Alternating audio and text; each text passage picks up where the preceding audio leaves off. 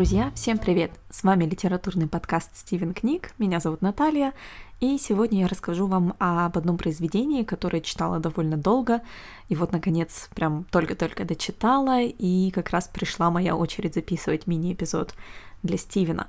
Я хочу рассказать вам о романе «Цвингер» Елены Костюкович. Сам роман вышел в 2013 году в издательстве «Корпус». В мои руки книга попала где-то году так в 2017, уже по ощущениям. И очень-очень долго лежал у меня на книжной полке, дожидаясь своей очереди, э, в основном потому, что книжка не маленькая, 750 страниц примерно, и я все ждала того момента, когда смогу вот прям сесть и погрузиться в эту книгу.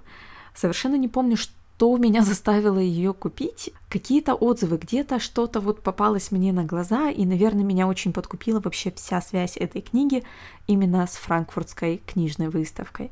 Кстати, секрет названия странного этого эпизода.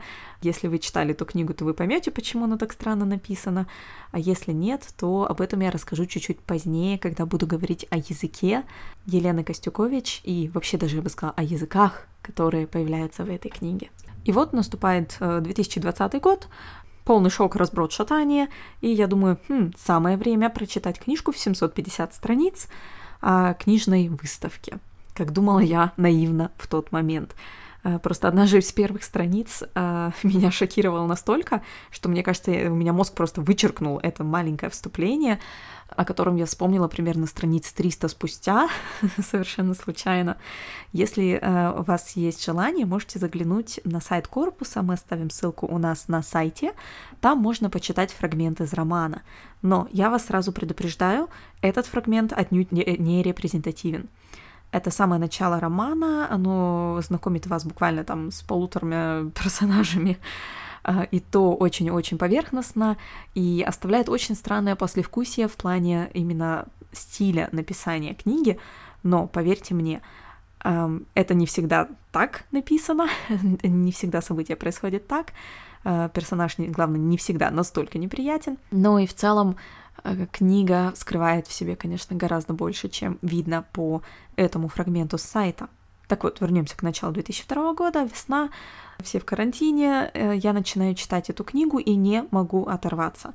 Происходит просто какое-то абсолютно странное волшебство, которое, ну, наверное, вот тот самый пресловутый эскапизм, который позволяет справляться с некоторым стрессом в жизни или просто даже отвлечься и погрузиться в какой-то другой мир, который, в общем-то, на самом деле э, знаком более чем э, на нескольких уровнях в частности, франкфуртская книжная выставка, где мне один раз посчастливилось побывать, да и вообще тот факт, что главный герой постоянно сыплет заимствованиями, даже не заимствованиями в русском языке, а именно какими-то вот этими обрусевшими формами глаголов и существительных, которыми часто пользуются люди, переехавшие в другую страну. И э, первое, что приходит им в голову, будет новое слово из другого языка, как, например, м- дайте подумать, идти на банхов или Брötchen кауфовать. Да-да, бывает и такое. Ну, в общем, примерно таким языком и написана вся эта история со стороны одного из персонажей. Где-то 100 страниц спустя, после начала книги, я поняла, что на самом деле угодила в э, какую-то такую семейную сагу. Более того, это вот какая-то такая э, семейная сага из периода Советского Союза. Далеко не самый любимый мой жанр, к сожалению, как-то вот не сложилось. И я настороженно, настороженно к этому отнеслась, но в итоге продолжала читать, потому что в тот момент все, коготок увяз, птичка пропала. Оторваться было невозможно. История такова в этой книге. Один журналист в 2005 году внезапно узнает о том, что где-то на территории Европы все еще хранятся дневники его деда, который э, участвовал как раз-таки в поисках картин и скульптур из музея Цвингера в Дрездене в период Второй мировой войны. Узнав об этом, Виктор, наш главный герой, конечно, приходит в невоображаемую ажитацию, потому что вся его семья — это литераторы, и дедушка его был писателем, и вообще очень-очень много пережил, э, справедливого и не очень справедливого со стороны Советского Союза. Да и сам Виктор с его мамой в какой-то момент эмигрировали из Советского Союза, просто, можно сказать, экстренными путями. И вот этот наш с вами наследственный литератор отправляется вообще по заданию своего издательского дома, который занимается архивными материалами, то есть публикацией всяческих таких архивных данных, э, не просто книг художественной литературы. Э, он отправляется на книжную ярмарку по делам, потому что ну, франкфуртская книжная ярмарка — это одно из тех мероприятий, где, в общем-то, закаляется сталь издательского дела, заключаются сделки, ну это я, конечно, перегнула, заключаются сделки, знакомятся издательства и редакторы, э, нетворкинг всячески происходит и прочие дела. И вот наш несчастный Виктор, который примерно где-то в начале романа понимает, что как-то он простужен. а это важный факт для читательского восприятия этого романа. Э, Виктор туда отправляется, параллельно с этим совсем начинают происходить какие-то ну, странные вещи, если не сказать чертовщина. Пропадает его ассистентка. Э, его, в общем-то, пассия нынешняя все тоже как-то странно себя ведет, никак не идет ему навстречу. Ну, вообще, на самом деле, потому что у нее своя какая-то жизнь есть. Я считаю, что она права.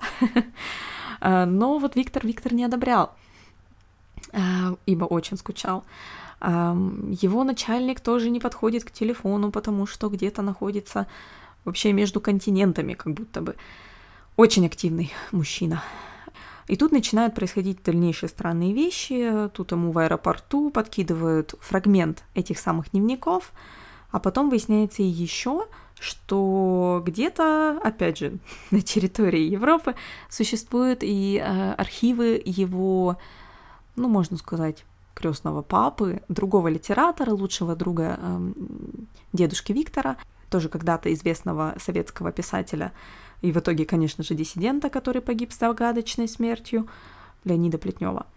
И все эти записи, архивы и тайны не отпускают Виктора. Параллельно с этим у него постепенно поднимается температура и закладывает нос, читая эти дневниковые записи, которые ему подбросили в аэропорту незнакомые люди по абсолютно непонятной причине, он погружается, в общем-то, в свою память поколенческую и рассказывает историю жизни своего деда. И начинается это все, конечно, с большой трагедии евреев на территории Украины и позднее России. Семья Виктора переезжает в Россию, они бегут, спасаются от войны и преследований. И, в общем-то, в итоге его дедушка по фамилии Жалузский а, отправляется на фронт где он, собственно, и попадает в Дрезден в итоге и э, занимается добровольно спасением э, коллекции музея, которая была спрятана, захоронена в самых явно неподходящих для захоронений местах.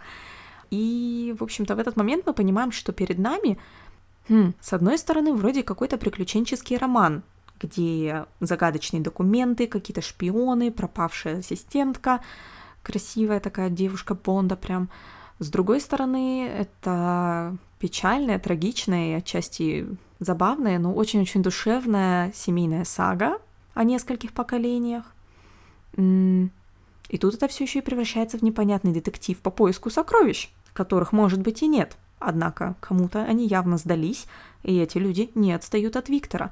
Продолжаются звонки, угрозы, э, подбрасываются новые документы, появляются люди, которые хотят деньги за эти документы – по мере того, как у Виктора поднимается температура, события также набирают свои обороты, становятся все более и более бредовыми. И, наверное, отчасти это и не позволяло мне слишком уж закатывать глаза, наверное, при разных событиях, которые происходили в этом романе с главным героем. Было ощущение э, такого вот приема, когда у персонажа бред, горячка — поэтому он нелогично поступает и вообще мерещится всякие странности, что, может быть, на самом деле настолько все это кошмарно и не было. А может быть и было. Хм. Но каждому читателю решать для себя, что же это было в итоге. Горячка бредовая, Петрова в гриппе или грипп вокруг Петровых. все вот эти события, все вот эти воспоминания, разговоры с бабушкой и дедушкой, скажем так, в голове Виктора, все это происходит на фоне э, такого вот замечательного события, э, очень напряженных трех дней, трех-пяти дней, во время франкфуртской книжной выставки, где издательство э, Виктора еще и должно было представить э, важный архив на продажу. К ним подкатывали какие-то странные болгары, интересные корейцы, ничего не понимающие э, в малиновых пиджаках ребята. В общем, загадочная солянка получилась, и никогда не ожидаешь такого поворота событий, конечно, от книжной индустрии. Со стороны может показаться, ну, люди, ну, книжки, и что там такое. А вот бывает всякое. Чтобы узнать, что там такое может быть, почитайте книгу Цвингер. Это примерно был вот сейчас 10-минутный рассказ о зачине романа и каких-то основных событиях, а, но это был отнюдь не спойлер и даже не покрыло вот этот мой рассказ а, большей части того, о чем на самом деле роман. Я могу только посоветовать прочитать его, но опять же на свой страх и риск, потому что эта книга одновременно и развлекательная, и драматичная, и историческая. Я вот сейчас, например, запишу этот выпуск и пойду дальше читать про Цвингер, потому что эм, я знала только в общих чертах историю этого музея, эм, но теперь у меня появились еще вопросы. К слову о вопросах. То, с чего я начала свой выпуск, когда посоветовала прочитать фрагмент романа, а, на сайте корпуса. Это тоже такое предупреждение по поводу стиля языка а, Елены Костюкович. Вообще, а, Елена Костюкович всем известна как переводчик Умберто Эко, причем хороший переводчик Умберто Эко, а это дорого стоит. И на самом деле, читая Цвингер, я поняла, что это титанический труд. Титанический труд просто написать вот даже вот эти 750 с лишним страниц — выдержать в одном регистре, в одном стиле, а, но при этом много разных стилей для разных персонажей. Мы ведь слышим голоса одновременно и Виктора из 2005 года, который вырос в трех-четырех разных культурах, говорит на нескольких языках, как на родных, а, и мыслит соответственно, но при этом все еще видно, откуда он родом, откуда его корни. Мы видим, мы слышим голоса его бабушки и дедушки, мы слышим их через дневники и через воспоминания Виктора. Могу только посоветовать читать эту книгу, потому что, как минимум, такое качество работы и способность это сделать, это вообще провернуть, вызывает как минимум уважение. Да, это звучит странно. Первые, наверное, страниц 100, ну, может быть, 50. Первые страниц 50 э, я привыкала, я привыкала к манере повествования, к такому немножко странноватому, не очень приятному главному герою, как-то, не знаю, кто такой.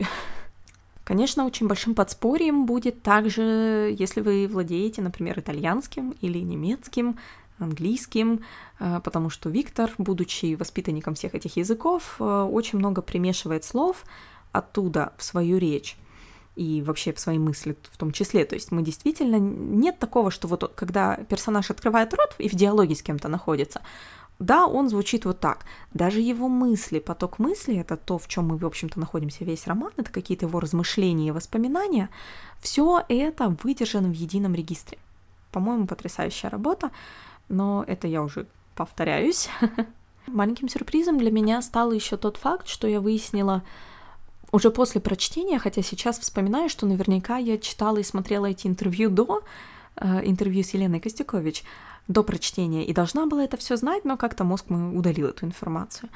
Э, дело в том, что при написании исторической части романа, вот всей вот этой заварушки с Твингером и потерянными картинами, предметами искусства, монетами и так далее, она опиралась не просто на архивные записи э, музеев и эм, солдат, которые работали на той территории, которых направляли да, в Дрезден, тогда заниматься конкретно поиском картин э, и коллекции из Цвингера.